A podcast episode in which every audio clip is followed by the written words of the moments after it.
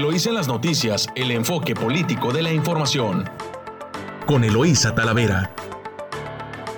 Eloísa en las noticias.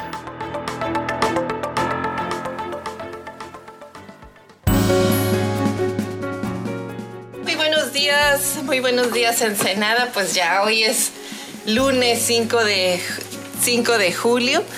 Eh, le saluda Eloísa Talavera transmitiendo directo desde nuestro estudio nuestro estudio ahora, estudio Don Luis La Madrid Moreno, aquí en su emisora favorita, Amor Mío 92.9 de frecuencia modulada. Y en San Quintín, nuestra estación hermana La Chula, en 98.3 de frecuencia modulada. Pues saludo muy respetuosamente a quienes nos escuchan a lo largo de la costa del Pacífico, desde Tijuana, Rosarito, Ensenada y San Quintín eh, es un privilegio compartir su tiempo esta mañana eh, tempranito. Comenzamos con muchísima información eh, de los titulares del día de hoy, pero también debo de compartirles que hoy tenemos entrevista en punto de las 7 de la mañana con el doctor César Camacho Quirós. Él es, es pues, es licenciado en Derecho, es ex presidente del PRI, exgobernador del Estado de México, y estaremos viendo, pues, eh, hablando sobre su, punto de vista sobre los acontecimientos políticos en el país, eh, para que nos acompañe usted más, un poco más tarde, en punto de las 7 de la mañana. Asimismo, también, pues, eh, hoy tenemos comentarios sobre temas de seguridad nacional con la participación del doctor Gerardo Rodríguez Sánchez Lara, que es académico y especialista en temas de seguridad nacional. Pues un día con mucha información, así que pues estaremos eh, de aquí hasta las 7.45 de la mañana compartiendo con ustedes. Y miren, de su diario El Reforma, premian a Pemex y le ceden yacimiento. Dan a Petrolera Camposama, eh, este, junto con Pemex, eh, la, explotación de un yacimiento petrolero. La Secretaría de Energía, Energía da entrada a la petrolera con aval de experto, eh, al que no se identifica. Pero justo el mismo día en el que Pemex tiene un accidente terrible en la zona de Campeche. Y en el mismo día lo premian. También en, la página, en la fotografía central de su diario Reforma, eh, regresa la ópera y aparece la fotografía con las butacas, cuatro butacas de separación entre cada, entre cada, eh, eh, entre cada persona que asiste, entre cada asistente a la ópera respetando la sana distancia, pero bueno, ya abrieron y eso es pues importante. Y evaden licitar en 80% de compras. En el primer semestre del 21, del este 2021, el gobierno federal mantuvo la tendencia de hacer a un lado las licitaciones públicas y entregó el 80.6% de contratos a través de asignaciones directas. Pues aquí eh, en el tema de transparencia, pues queda, queda mucho, mucho por decir. De su diario El Universal, Movimiento Ciudadano y el PRI fueron las bisagras para Morena. Las bancadas de ambos partidos en la Cámara de Diputados apoyaron al menos 15 de las 30 iniciativas de reforma presentadas por el presidente durante la 64 legislatura. Pues y la única opción también aquí en nota secundaria de el Universal, la única opción de un Estado es enfrentar y eliminar al narco. Esto lo dice Diego Molano Aponte, quien es ministro de Defensa Nacional de Colombia. Él dice que la única e indeclinable decisión de un Estado es combatir y eliminar al narcotráfico como fuente de violencia. Pues tema a debate en nuestro país con la estrategia de abrazos y no balazos. Contraste pues con lo que vive Colombia, quien ha sufrido en carne propia el narcoestado y sus consecuencias. Y en la jornada van pensiones por invalidez y vida. Usará el Instituto Mexicano del Seguro Social reservas financieras debido a la pandemia. Estima un aumento en estos pagos ante las secuelas y muertes ocasionadas por COVID. Así que bueno, pues veremos eh, qué es lo que sucede en el Instituto Mexicano de Seguro Social, pues son las reservas, las reservas financieras que pues son para atender los seguros, los seguros de, de atención médica y de pensiones de los trabajadores. Y de su diario Milenio, la línea 12 sin mantenimiento cautelar desde la apertura hasta el primer cierre. Así que este tema pues seguirá comentándose. Eh, Sistra y Bitácoras del Metro revelan observaciones a Joel Ortega en esos 17 meses. Sheinbaum destaca alianza con la Guardia que se tendrá este año y de, de 2.280 oficiales más en la Ciudad de México. Estas son las notas de Milenio. Y de su diario Excelsior, pues ¿cómo la ve? Dice, por, candidatos copiaron y pegaron propuestas. Más de la mitad de los aspirantes a una diputación federal hicieron copy-paste de las plataformas de sus partidos. Pues con razón no veíamos el debate. El debate nunca lo vimos entre los candidatos a diputados federales.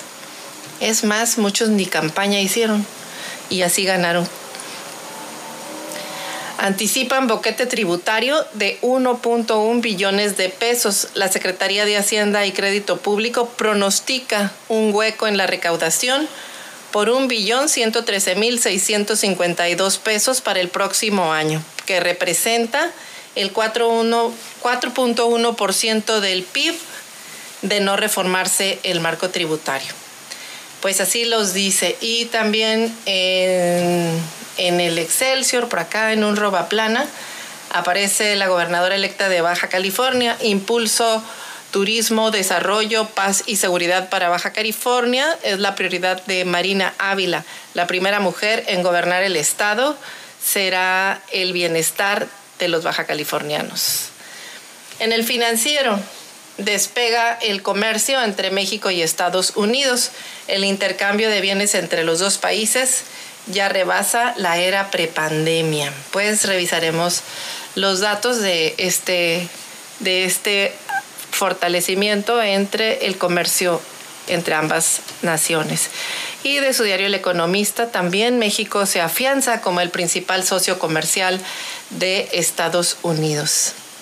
Y gasto federalizado cae otra vez. Ahora está en menos 4.7% respecto de años anteriores. Y la de su diario La Razón avalan solo el 8.8% de iniciativas de género, la legislatura que presume de equidad. Y del diario 24 horas, pandemia se activa, se duplica en un mes. Así que pues a seguirse cuidando porque el COVID continúa, no se ha quitado. Y reporte Índigo dice que la labor de fiscalización realizada por el Instituto Nacional Electoral, el INE, es vital para la democracia porque vigila la equidad y que el dinero utilizado tanto por los partidos como por los candidatos en la contienda electoral pues sea lícito. Sin embargo, este proceso se encuentra rezagado ya que no existe una buena colaboración con otras instituciones como con la Fiscalía General de la República. Así que congelan la justicia electoral. Esas son las principales las notas titulares de los principales diarios nacionales. Ahora revisaremos, nos vamos a las notas regionales con información del diario El Mexicano en su primera plana. Arrancará mañana el Metropolitan Bus. Forma parte de la nueva etapa de la Secretaría eh, del Sistema Integral de Transporte de Tijuana. Es este, este transporte que es metropolitano y que facilitará la movilidad de los ciudadanos desde Tijuana, Tecate y Rosarito. A ver, eh, vamos a, dar seguimiento a este tema, a ver qué resultados tiene. Y también de la, primer de la portada del mexicano, a partir de este lunes aplicarán segundas dosis de Pfizer en el Valle de Mexicali. Eh, a eso lo anuncia la Secretaría de Salud. Y buscan plan de apoyo para migrantes del Chaparral. Recuerde que es el, campamento de migrantes que se asentó eh, en, la garita del Chaparral y que pues ha sido nota por el hacinamiento y por la violencia que también se vive por parte de quienes están ahí. Así que veremos qué son las medidas, cuáles son las medidas que plantea el gobierno para atender esta situación. Y de su diario El Vigía, en primera portada, persecución y tiroteo termina con un fallecido. Dos automovilistas se enfrentaron a balazos en calles de la colonia Lázaro Cárdenas y gestionan eh, el regreso de cruceros turísticos por parte del gobierno municipal. Pues seguimos con... Vamos a corte comercial, regresamos con, con más información y dejamos hasta aquí este avance, este avance informativo. Estás escuchando Eloís en las noticias. Regresamos.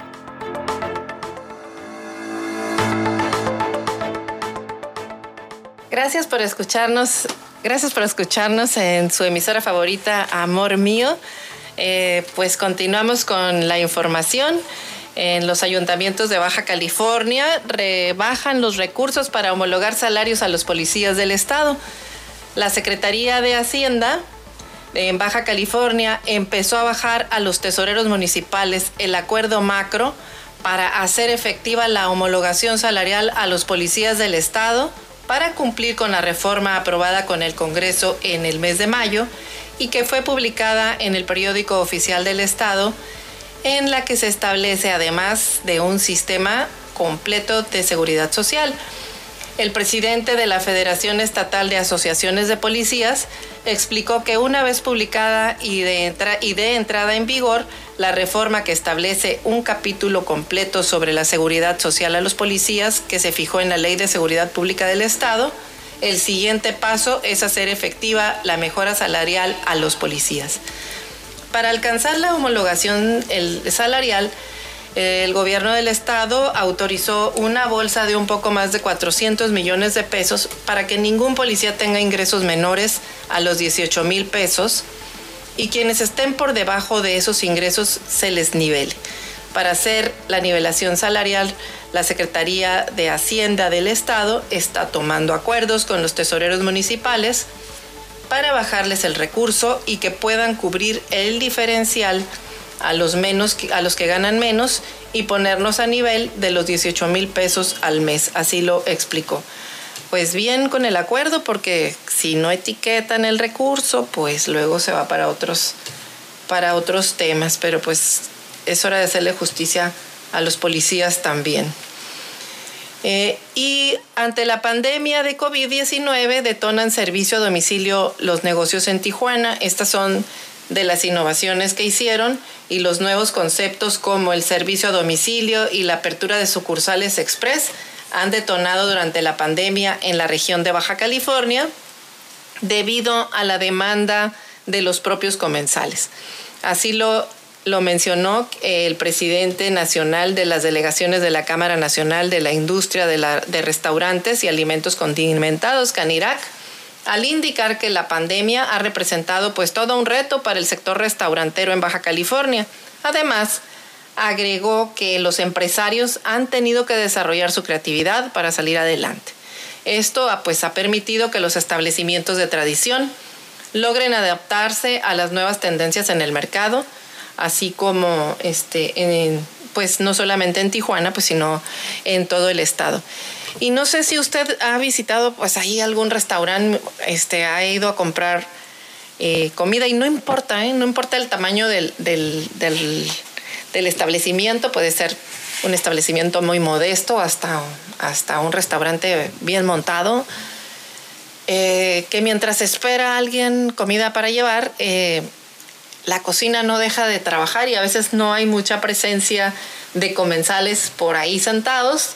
Sin embargo, pues sí están los servicios de entrega eh, funcionando y eso pues yo creo que ha sido pues muy bueno para, para los restaurantes porque por un lado los que no pueden salir de casa por la pandemia pues también pueden comer eh, un platillo que se les antoje de, algún restaurante o de alguna fonda o de algún este, lugar pequeño. Y ellos, eh, además de atender personas con, el aforo que está autorizado, que aunque ahora ya es verde, ya está casi al 100%, eh, de todas maneras siguen atendiendo a distancia. Y eso pues en algunos lugares pues les ha aumentado la venta, lo cual es pues muy bueno algo bueno que por lo menos en todo lo malo deja esta pandemia.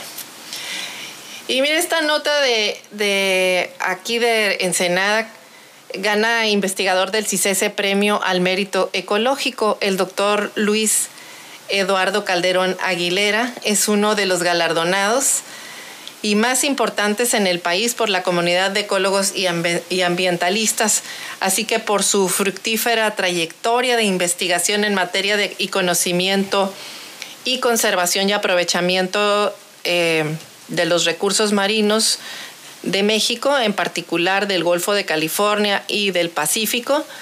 El doctor Luis Eduardo Calderón Aguilera de CICESE recibió el premio al mérito ecológico considerado uno de los galardones más importantes en el país por la comunidad de ecólogos y ambientalistas y además es otorgado por la Semarnat.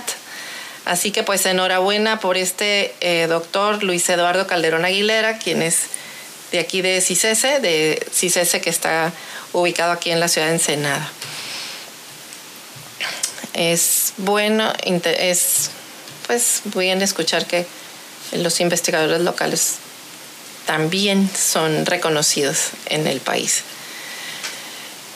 Y en Rosarito promueven el arte y la cultura comunitaria. Se trata de un espacio dedicado a fortalecer el tejido social. Así que el Ayuntamiento de Playas de Rosarito, eh, mediante el Instituto Municipal de Arte y Cultura, promueve actividades culturales en las diversas comunidades. Así lo, menciona el titular, tienen su proyecto, eh, su proyecto que se llama Museo Nómada, que es un espacio dedicado a despertar el interés y a estimular el, tejido social en distintos sectores del municipio. Pues bonita actividad que realiza el municipio de, de Rosarito. Y también de su diario El Mexicano capacitan a delegados en regularización de los mercados comunes en Ensenada como parte de las acciones para la reactivación económica y que sea ordenada en los mercados comunes, los delegados del Ayuntamiento de Ensenada recibieron una capacitación por parte del Departamento de Comercio, Alcoholes y Espectáculos Públicos eh, para que puedan desempeñar sus actividades bien. Eh, les hablaron sobre la importancia de cumplir con los protocolos sanitarios contra el COVID eh, en lo que respecta a encuentros sociales y fiestas familiares. También la capacitación estuvo organizada por funcionarios eh, de comercio ambulante, así como de espectáculos públicos. Pues fíjese que es importante que capaciten a los, a los funcionarios eh, porque desafortunadamente pues a veces ellos realizan su trabajo, así tienen la, oportunidad de realizar su trabajo con, eh, con mejor comunicación, con quienes eh, tienen que regular, son temas de regulación eh, en los que ellos trabajan y pues siempre que hay un regulador y un regulado hay controversia, así que si ellos conocen muy bien los protocolos de intervención, pues hay mucha más claridad y garantía de que se van a realizar bien las cosas. Eh, y llama el Inmudere a evitar el alcohol en áreas deportivas. El Instituto Municipal del Deporte y la Recreación en Ensenada hace un llamado a los promotores deportivos y a la población en general para evitar el consumo de bebidas alcohólicas en las unidades municipales. El director eh, precisó que es conveniente y que además de acuerdo a los convenios establecidos con los promotores de las diversas colonias en donde están asentadas las unidades municipales, pues que se fomente la actividad física, el sano esparcimiento familiar, por lo que esas conductas pues no están permitidas. No queremos vernos en la necesidad de tomar medidas correctivas, por lo que los invitamos a que acudan a ver los partidos, a la a y entonces la recomendación se hace también a los promotores, a los jugadores y a la concurrencia, a que respeten los reglamentos y que eviten este tipo de conductas que en, nada le abonan a la práctica deportiva. Así lo mencionó la directora de el INMUDER. Pues ahí está el exhorto para que eh, pues no se introduzcan bebidas alcohólicas en las unidades deportivas. Además, exhortan a sumarse a comités eh, vecinales y es que luego de que diversos actos vandálicos se han que se han registrado las últimas semanas, también la titular de Inmudere pues insta a sumarse a las acciones para el cuidado de las unidades deportivas. Eh, la titular de Inmudere destacó que pese al esfuerzo para dignificar 80 unidades que son administradas por Inmudere, pues siguen registrándose incidentes que dañan las instalaciones. Eh, señaló, por ejemplo, que en la unidad Francisco Zarco, eh, unidad Francisco Villa, ubicada en la ciudad, eh, por ejemplo, que fue allanada y además sufrió daños en los sanitarios y en el cerco de malla ciclónica.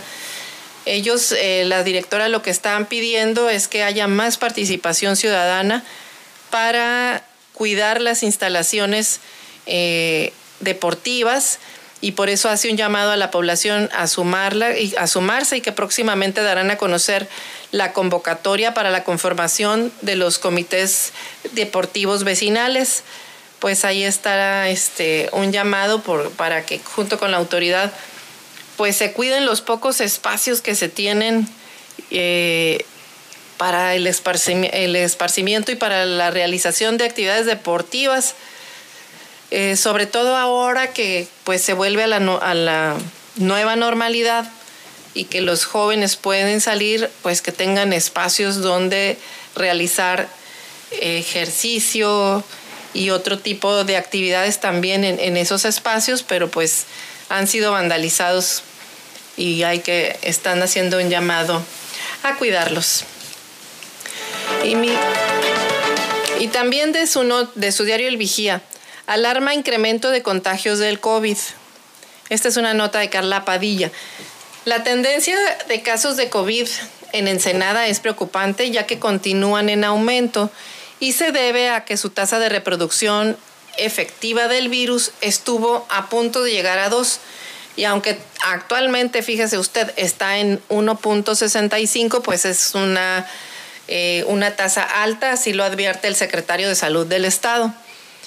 El secretario recordó que este indicador debe mantenerse por debajo de uno, ya que eso significa que por cada dos personas infectadas, una se infecta. Mientras que al estar por encima de uno implica que por cada en persona, persona enferma, pues enferman dos o más. Y si, tiene, y si se tiene Ensenada, por ejemplo, tiene pocos casos, pero la tendencia es positiva, pues al rato vamos a andar como en Mexicali, y pues no quieren ver eso. Mexicali no ha podido ser, eh, no ha podido pasar a semáforo verde. Y nosotros en Ensenada, si no disminuimos, si no cuidamos la tasa de contagio que baje, pues estamos en riesgo de que nos quiten el semáforo verde con todo lo que eso implica. Pero pues primero la salud, la vida y luego la actividad económica, porque pues también este, la vida de alguna manera depende de ella también. Así que pues esas son las tendencias y por eso nos piden que en Ensenada nos cuidemos. Y mire, es que, y escucha, es que hay varios estados en alerta que se han confiado. Por ejemplo, mencionó el secretario que tenemos a Baja California Sur, a Sinaloa, a Tamaulipas, a Veracruz, Tabasco, Quintana Roo, Yucatán, Ciudad de México y Estado de México, que en las últimas dos semanas se han mantenido entre las que más casos activos eh, este, ellos están reportando. Así que, eh, pues ese es el, el, el, el punto con, con, los contagios, que estamos en riesgo. O sea, sí estamos con los el menor número de casos, pero con una tasa de contagio alta. Así que, pues, eh, llevamos a corte comercial. Recuerde que estamos en su emisora favorita 929 Amor Mío. Regresamos en unos minutos con nuestra entrevista. Estás escuchando Eloís en las noticias. Regresamos.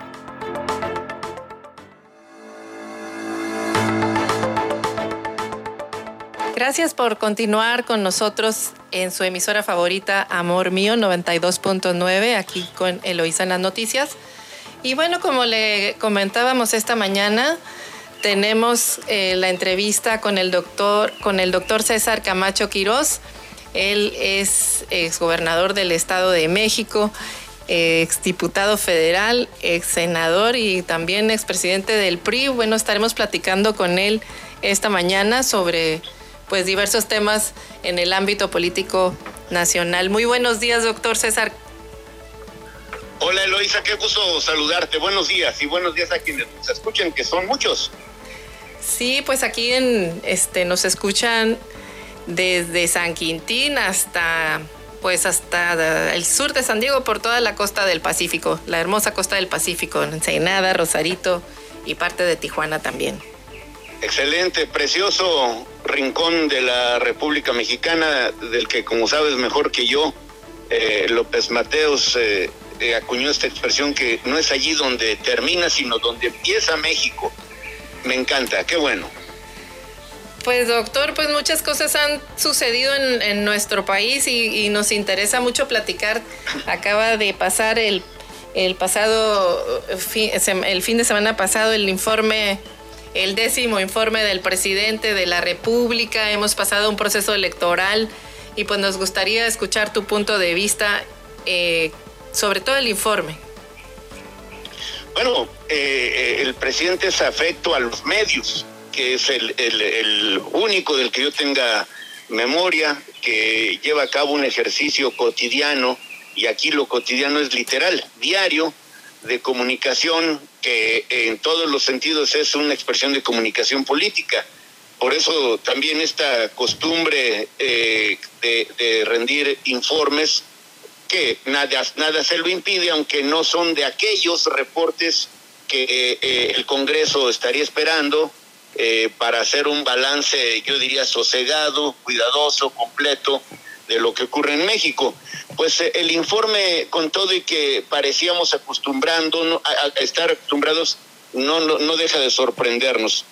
De lo que habló el presidente o del país que habló el presidente, eh, no tenemos registro de la inmensa mayoría de los mexicanos, parece que vive una realidad alterna.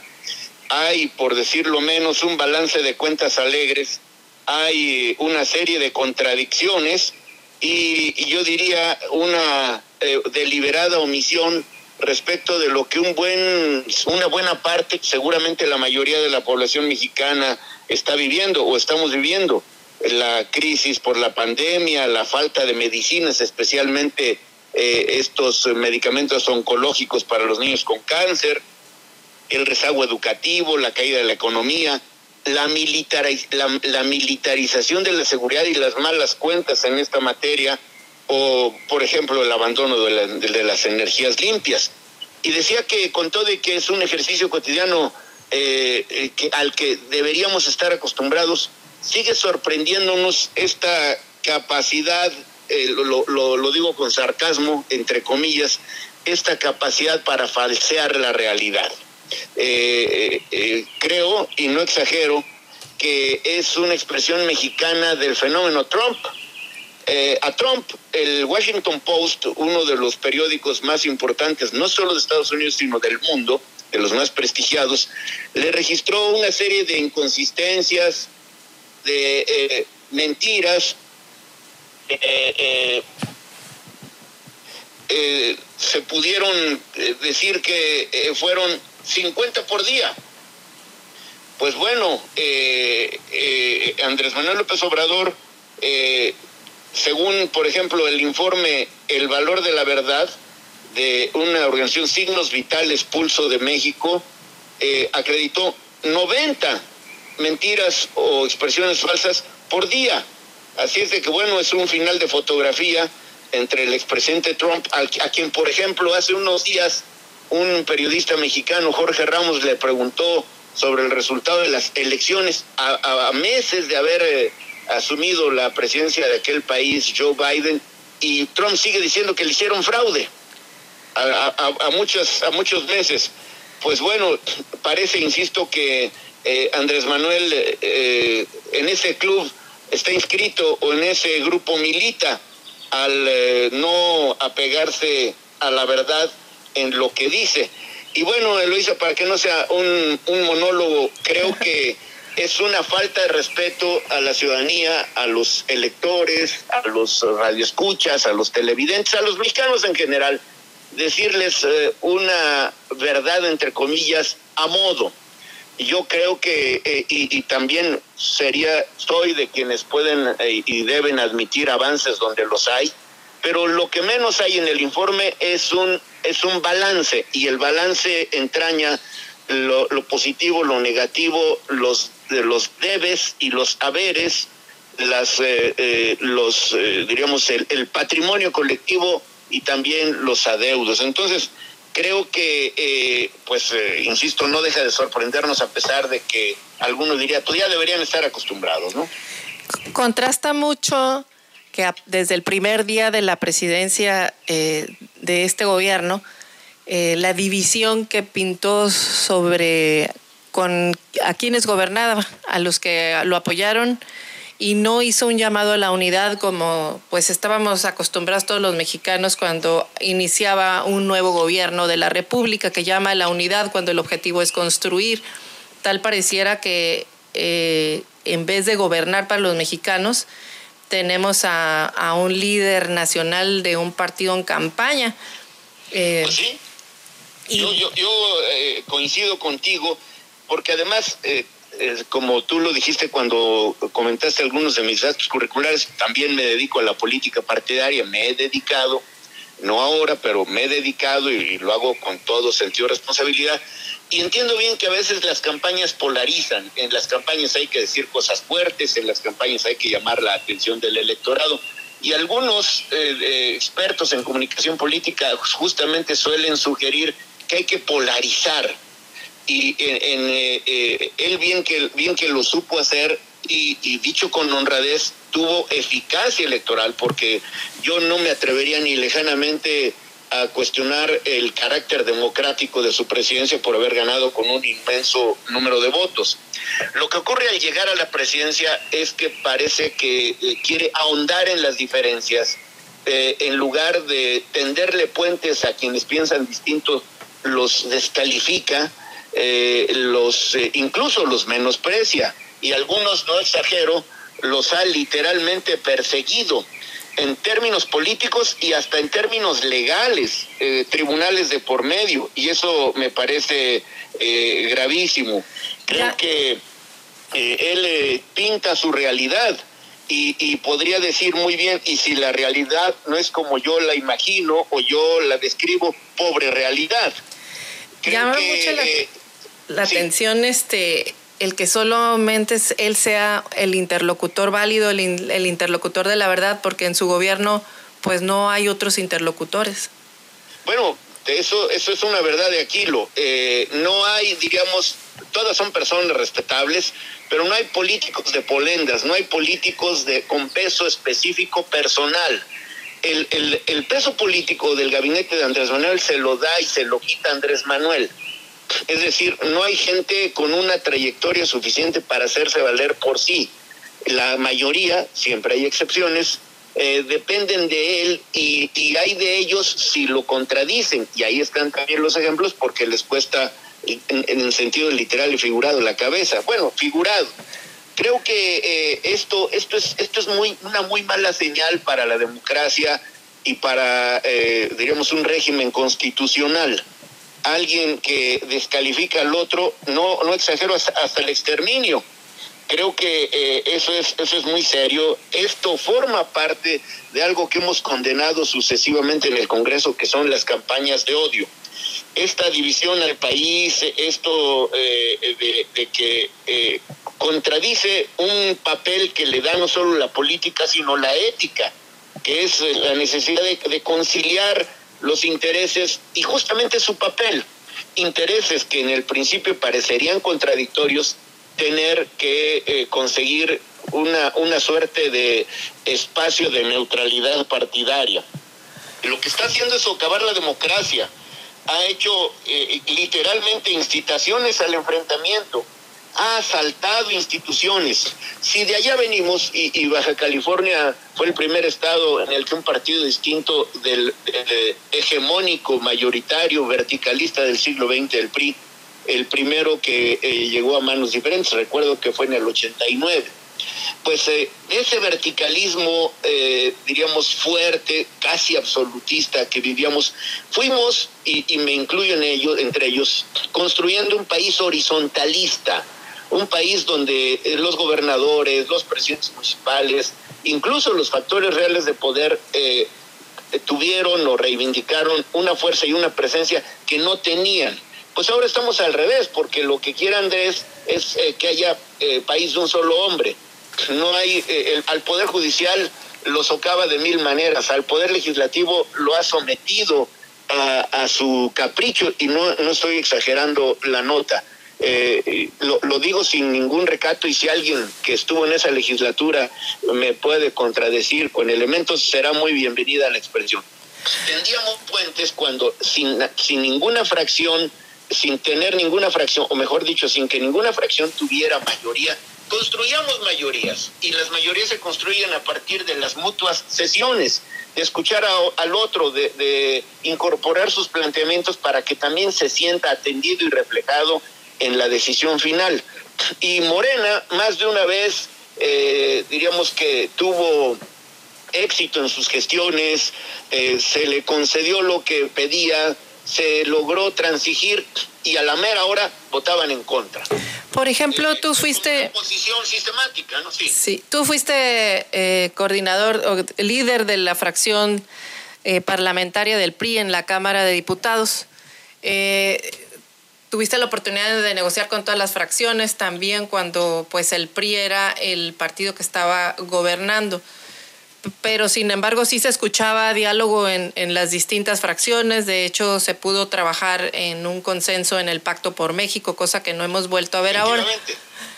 Sin embargo, sí, sin embargo, por ejemplo, eh, el, el, PRI, por ejemplo, sí apoyó en esta 64 legislatura por lo menos a 15 de las iniciativas del de, el presidente de la República. Eh, sí. ¿Cuál es tu opinión al respecto en ese punto? Bueno, lo que creo es que, no hay que tener eh, dogmas en política, a pesar de que Andrés Manuel los tenga. Y me explico, los dogmas son propios de la religión. Yo creo en esto y si no, eh, los, los puedo no solo descalificar, sino perseguir. Todas las religiones lo han tenido. Recordemos, solo como dato, que, en México, en el siglo XIX, las constituciones, las primeras constituciones de este país, eh, establecieron que la religión eh, católica era la única con intolerancia de las otras. O sea, no puedo tolerar que haya otras. Esto, al amparo de lo que ocurre hoy, sería, diríamos, impensable. César, nos, nos, nos vamos a nos vamos a corte comercial y regresamos eh, en unos minutos. estamos en su emisora favorita 929. Regresamos en unos minutos con César Camacho. Estás escuchando Eloís en las noticias. Regresamos.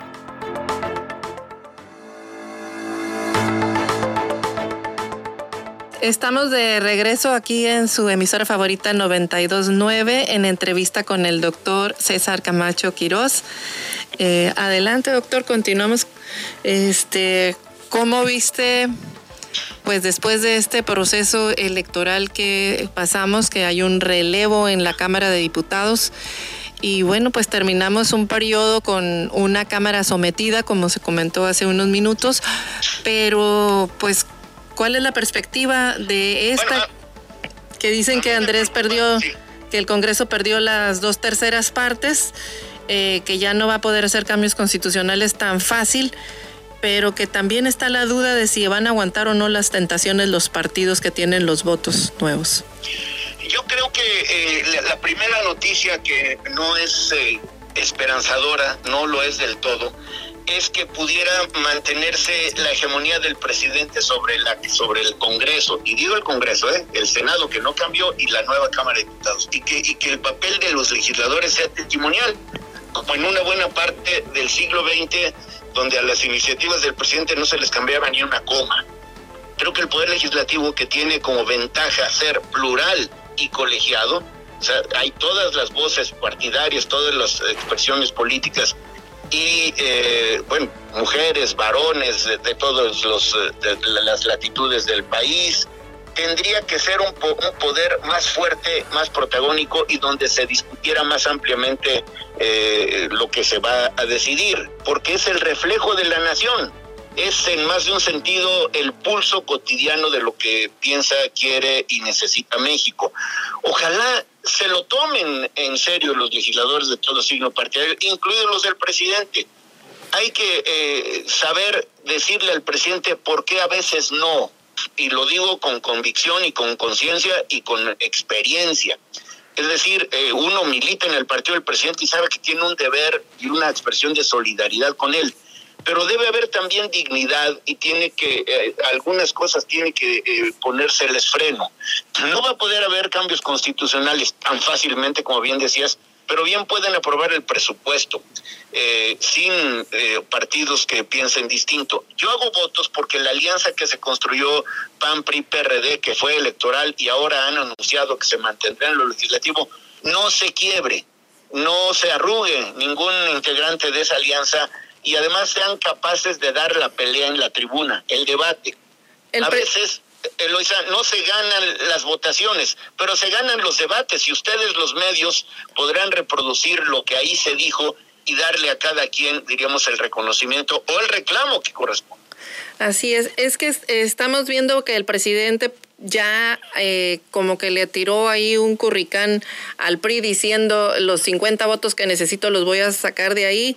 Eh, pues, hubo controversia. yo creo que no hay que morderlo. E, ese curricán no tiene, eh, es un curricán envenenado. Sin, ojo Lisa, sin que esto signifique que el PRI, ahora, digo, lo digo como priista, no soy de la dirigencia, sin que el PRI también diga no a todo es decir, eh, en el mundo jurídico hay una expresión que se usa con frecuencia, este asunto se resuelve o se analiza en sus términos, en sus propios términos. O sea, no porque venga del presidente es de suyo mala una iniciativa. Yo diría, pues vamos viendo de qué se trata. Y lo digo genuinamente, si se trata de algo positivo, bueno para los mexicanos, ¿por qué no ser solidarios? Nada más que ahora no hay negociación, no debe haber negociación alguna que se haga en lo oscurito hay negociaciones que se hagan públicas, porque público será el sentido del voto. Y para que no haya reclamos del electorado el día de mañana, si es que hay un voto que, entre comillas, se le entregó al presidente, vamos justificando por qué. Yo insisto, si se trata de algo bueno para los mexicanos, apoyémoslo, para que no caigamos en su error de que por sistema no, no, no. Eh, alguien que no solo eh, es militante de Morena, es el dueño de Morena lo ha sido desde el inicio y ahora más que nunca, pues los militantes de Morena son literalmente sus empleados. Sí, así, así, así se ve el, Congreso que cuando dicen que no le cambian ninguna coma las iniciativas que envía el presidente, pues no, no, no dejan espacio para para otra cosa. Sin embargo, a ver, ¿tú ves PRI, PRI para el futuro? ¿Cómo lo ves? Porque ahorita tienen tomada la serie. tenemos nuestros propios problemas internos y yo confío en que los sepamos superar, como hemos superado otros episodios de crisis también. Pero hoy eh, el PRI tiene que apurar la solución de sus asuntos domésticos porque necesita estar listo para dar la batalla allá afuera. Yo, Elisa, eh, Luisa, he sido muy, muy crítico en relación con el discurso de la oposición. El discurso de esta alianza a la que ponderé y sigo ponderando y confío en ella, fue un discurso pobre, porque se limitó a decir que no votaran por Morena, lo cual tiene importancia, pero nunca se dijo o no ampliamente o no eh, con variedad de planteamientos por qué sí habría que votar por la alianza. Es decir, no solo te digo que no por Morena, sino te hago atractivo. Por qué votar por eh, PAN, PRI, PRD eh, y, por, y ahora por qué respaldar eh, desde la ciudadanía las posiciones que eh, este bloque de partidos esgrima en el Congreso. creo que allí falta no solo construir un discurso consistente, cuando digo un discurso no es solo la expresión oral, construir una oferta eh, política, una, una posición sobre los grandes temas del país, la política social, las mujeres, el gravísimo problema de la seguridad. En, ¿cómo, es que en esos temas tenemos una alternativa distinta de la del gobierno? No solo hay que enunciarla, sino hay que justificarla y hay que demostrar que es mejor. Claro, porque como que se diluyó, se diluyó en el, el más bien no hubo discurso y lo que generó abajo fue confusión en el electorado al, al, en la propia en la propia alianza y no pues es justamente lo que hay que evitar y no se puso y no se puso a México a México enfrente. Eh, eso que dices me parece de la mayor importancia porque forma parte del discurso de todos los partidos. México al frente, todo por México y todo, pero no puede ser que, vayamos eh, eh, con la convicción de que México está por delante si sigue siendo una posición, ya no digas de Morena, personalísima de, de, Andrés Manuel López Obrador la que al final está imperando. Yo me pregunto seriamente si esas posiciones, esas propuestas son a favor de México o de una visión caprichosa de la política del mundo, que dicho de paso es una visión anticuada. Es eh, la del México de los años 70, en la que Andrés se educó y en la que sigue creyendo dogmáticamente. Y hay de aquel que lo contradiga porque literalmente se lo come vivo. El último, la última, el último de sus anuncios de esta especie de eh, señalamiento de las noticias falsas, de esto que han llamado las fake news, eh, la realidad alterna, eh, qué sé yo, es gravísimo. O sea, se quiere constituir en una especie de santa inquisición política para decir quién tiene la razón y quién no. Eh, pues eh, diríamos que qué miedo, aunque evidentemente los mexicanos no estamos mancos en sentido figurado y, y no, no nunca nos mostramos ni sordos ni mudos. Así es de que creo que hay que dar la batalla desde lo legal, desde lo político y en lo mediático, porque hay que también acreditar por qué tenemos puntos de vista distintos y por qué con honradez, aunque sea el presidente, él debe entender, así lo entendemos muchos, que no tiene la razón y que muchas de sus políticas no son las correctas y que eh, tenga una pequeña disposición para la autocrítica. Está dañando el régimen de libertades que tanto tiempo y a tantos costó construir con esta especie de teoría eterna del complot en su contra y la responsabilización frecuente a otros de los errores propios.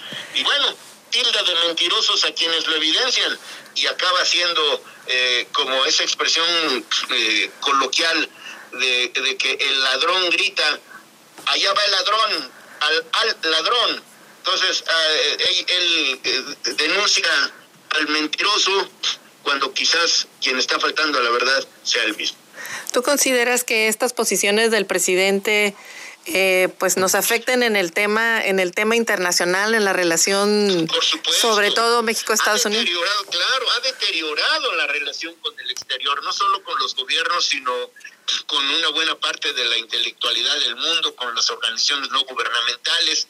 Incluso es, es, es de destacarse como muchas de esas organizaciones que en su momento a él mismo lo ponderaron, eh, lo enaltecieron, lo reconocieron, mientras eh, así fue, eh, las consideró correctas y apreciables y, las las tomó en cuenta.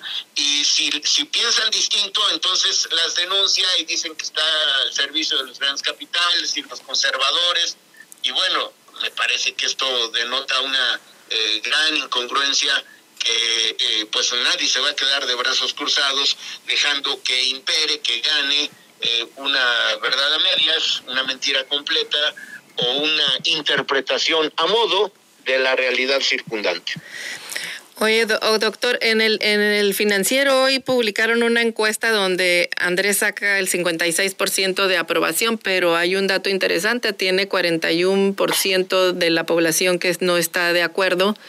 Eh, sobre la revocación de mandato del presidente. Y tenemos enfrente estos, esta consulta que viene y luego viene el, el referéndum que prácticamente pues como que no, no, se les, no se está evaluando un ejercicio de consulta o se está desaprovechando porque la pregunta es de si aplica o no la ley contra la, la, eh, la juzgar o no a los presidentes. ¿Qué opinión te merece este hecho? La opinión que me merece es que solo llama la atención y hace de esto un asunto mediático. No se puede, es absurdo preguntarle a la ciudadanía, ¿aplico o no la ley? La ley hay que aplicarla y se acabó.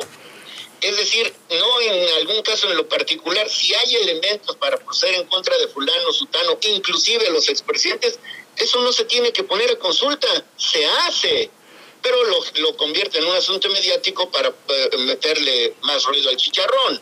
Entonces creo que creo que es absurdo, como también personalmente no me gusta que él mismo juegue con lo de la revocación del mandato porque la revocación del mandato es un instrumento de la oposición en cualquier parte del mundo, Luis.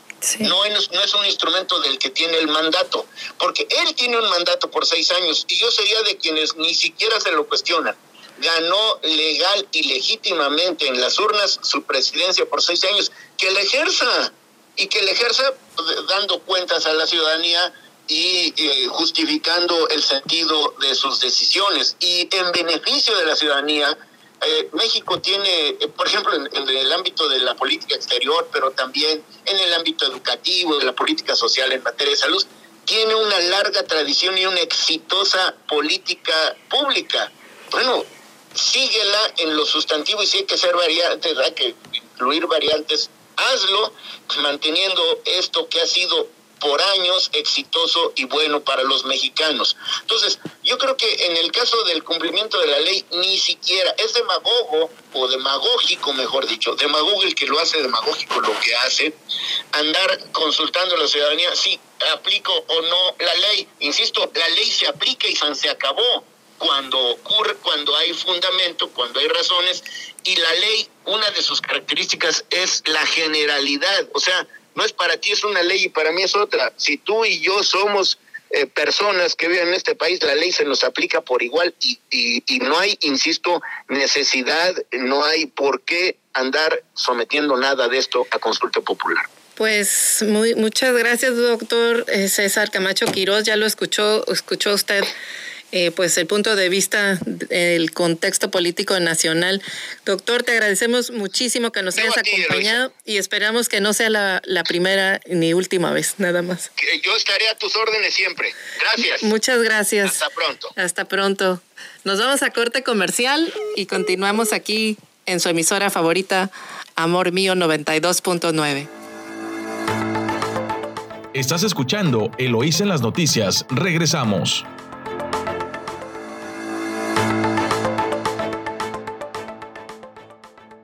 Estamos de vuelta en su noticiero Lo hice en las noticias en 92.9 Amor Mío, su estación favorita. Y esta mañana tenemos uh, el comentario y la participación de Gerardo Rodríguez Sánchez Lara. Él es director del Departamento Académico de Relaciones Internacionales y Ciencia Política de la Universidad de las Américas Puebla. Bienvenido, bienvenido. ¿Cómo estás, Gerardo? Muchas gracias, Eloisa.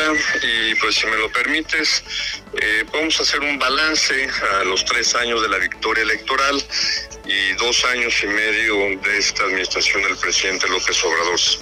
Mira, eh, yo creo que primer, el, el, primer asunto que hay que reconocer es el esfuerzo para la creación de una policía de corte nacional, que lo hemos debatido mucho aquí en tu espacio. La Guardia Nacional es el primer esfuerzo ya importante tener un estado de fuerza de más de 100.000 elementos. A recordar que el gobierno del presidente Calderón, la entrega del presidente Peña Nieto, un estado de fuerza más o menos unos 36 mil elementos. Peña Nieto se lo reduce a 26 mil, incluyendo a la, a la, esfuerzo que no fructificó, que tuvo apenas unos 5 eh, mil elementos. El segundo, el segundo punto, probablemente a favor de, esa administración en temas de seguridad, es, es que la unidad de inteligencia financiera finalmente está siendo utilizada para lo que es, es para combatir el lavado de dinero y como lo saben bien, en Baja California el lavado de dinero eh, le provee recursos financieros, armas a la delincuencia organizada. Pero también la Unidad de Inteligencia Financiera se ha activado en otras amenazas a la seguridad nacional, como es la trata de, mujeres y de niñas principalmente, y también tráfico ilegal de, eh, centroamericanos, ¿no? Eh, después del narcotráfico, la trata de personas es eh, la fuente de recursos más importante de la delincuencia organizada. Yo destacaría esos, esos dos temas. Puntos que realmente falta mucho por hacer es la coordinación, la coordinación entre, entre estados, municipios y la, y la federación deja mucho que desear. Y por supuesto el tema de la violencia. No podemos tapar eh, los ojos de que este país está viviendo una pandemia de violencia, de homicidios. Muy probablemente el gobierno de la República eh, del presidente López Obrador sea el más violento en la historia por mucho, superando al de Enrique Peña Nieto. Eloisa. Sí, eh, que, eh, sí, de, hecho lo, lo vemos en creo que los no solamente en los números, sino en los hechos, las escenas violentas en los distintos estados de la República del, y el, el nuestro, Baja California, no es la excepción.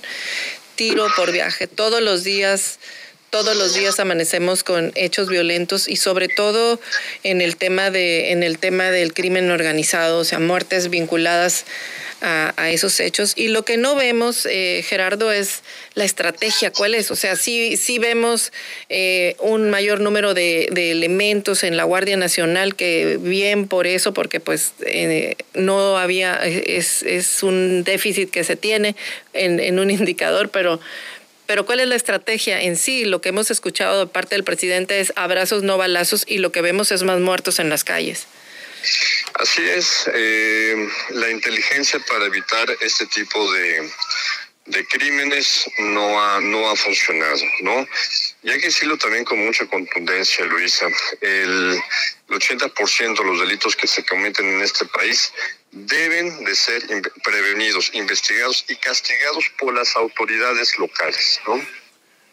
Eh, sí, y hay un, hay un gran déficit de, de pues de resultados en la investigación sobre todo de los de los delitos y, no solamente en la o sea en la investigación y en los resultados de que alguien salga sancionado o concluido alguno de, de estos elementos el poder pues ahí el poder judicial también este se está quedando pues rezagado en las entidades en las entidades federativas sobre todo por los presupuestos, ¿no? Dicen que si tienes una, le das centavos al, al Poder Judicial, pues de centavos van a ser también las investigaciones que ellos realicen. Eh, Exactamente, Luisa, sí. Perdón por interrumpirte, pero México tiene un déficit además de jueces. Según el índice global de impunidad que publicamos en la universidad, tenemos cuatro veces menos jueces que el promedio de los países que estudiamos. Tenemos solamente cuatro jueces por cada 100.000 habitantes, cuando el promedio en el mundo son de 16. ¿Qué quiere decir? Que por cada 100.000 personas debe tener al menos 16 jueces de distintas materias, administrativos, penales, etcétera, ¿no? por supuesto, no, no, no estamos invirtiendo en las dos reclamos más importantes de la ciudadanía, seguridad y justicia. Así es. En el tema de, de más elementos en la, mencionaste más elementos de la Guardia Nacional, eh, son elementos que se, sí están capacitándose, sí están cumpliendo con con estándares, eh, pues no sé de qué nivel policiaco. Em, sí, mira, aproximadamente 36 mil elementos, un poco más, eh, son eh, miembros de la Policía Militar que ya han tenido varios años de, preparación. policía Naval, más o menos unos 16 mil. Una disculpa, está pasando un camión al lado de donde estoy por si se escucha un poco de ruido. Se escucha. Eh, y los nuevos guardias nacionales al menos tienen seis meses de entrenamiento antes de, iniciar sus actividades y, y algo que garantiza, por ejemplo, las Fuerzas Armadas es una capacitación permanente en todos los temas, género, derechos humanos, uso de la fuerza, eh, proximidad, curso sobre seguridad pública y ciudadana. Entonces, por ese lado creo que debemos estar tranquilos. Eh, la Policía Federal no pudo eh, concretar más que la construcción de tres academias regionales. Ahora sí tenemos la posibilidad de que todos estos elementos sean capacitados. Bien. Oye, en el tema de que le pasan la, la guardia, la, eh, la, el control de los puertos mexicanos al, al, ejército mexicano. Eh, eh, recién, pues en, estos días apenas se concreta. Eh, ¿Tú consideras que es que el resultado será bueno, el que ya no estén bajo el mando civil los puertos o bajo el cuidado y resguardo de los civiles, sino de, de los marinos? Yo creo que ese es otro punto eh, a favor de construcción institucional de esta administración, pero que viene desde Peña Nieto. a la Marina Armada se le otorgó eh, el estatus de Autoridad Marítima Nacional. ¿Esto qué quiere decir? que la seguridad, el resguardo de las instalaciones de los puertos quedaban bajo resguardo de la Secretaría de Marina. Ahora con la reforma que, que, fue aprobada, además la administración de las administraciones portuarias integrales también estará a cargo de la Secretaría de Marina. Y las fronteras, sobre todo eh, con, entre México y Estados Unidos, eh, poco a poco pasarán a la seguridad del ejército mexicano. Los ejércitos en el mundo, eh, en su mayoría, apoyan en la seguridad de, también de los, de los puertos fronterizos.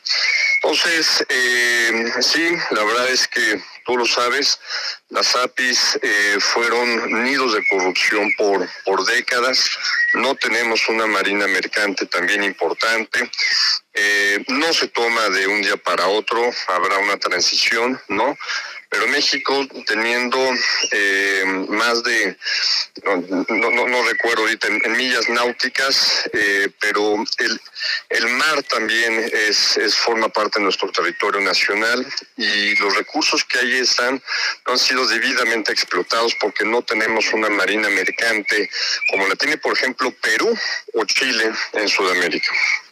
Bien, entonces eh, había mucha polémica por el hecho de que pues los puertos se iban a militarizar y pues no solamente son puertos de carga, sino que también son puertos turísticos y, y en gran parte pues la imagen y el trato que militar, o sea, como que no se veía muy, muy amable la presencia, no sé cuál sea la experiencia en otros lados, este, y que... Veracruz.